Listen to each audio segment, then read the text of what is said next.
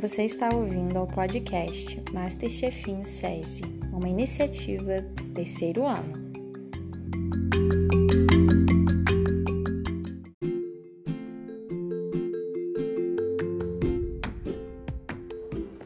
Para fazer um prato divertido, eu escolhi um palhaço.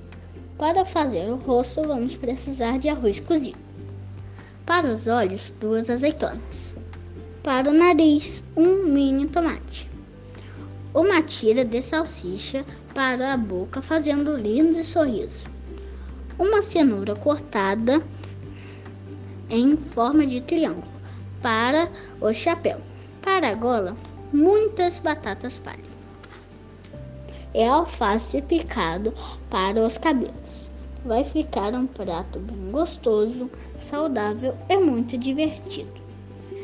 E muito fácil de se fazer. Dá para qualquer criança fazer.